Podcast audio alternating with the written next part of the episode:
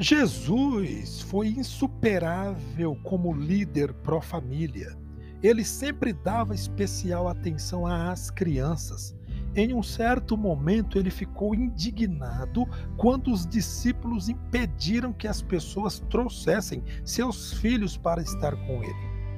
O líder empresarial sábio e bem-sucedido fará tudo o que puder para cuidar das crianças, suas de seus empregados e, se seus produtos são destinados a crianças, também de seus clientes.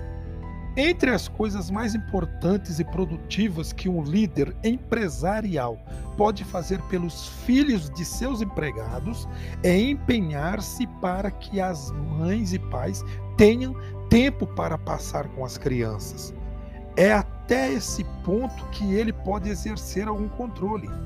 Não há como interferir na qualidade do tempo dado aos filhos pelos pais, mesmo que estes tenham muito tempo disponível. Contudo, um executivo pode ter certeza de que as famílias e as crianças não estão sendo afastadas ou privadas do convívio familiar por necessidades impostas pela empresa ou as mães ou pais. Os gerentes podem criar um clima que respeite e promova o equilíbrio. Há ainda muitas maneiras pelas quais as empresas podem cientificar os empregados de que seus filhos são importantes para elas. Isso pode ser demonstrado por meio de grandes coisas, como a concessão de bolsas de estudo para os filhos dos empregados, como também pela concessão de pequenas coisas, como o reconhecimento do êxito das crianças no jornal interno da empresa.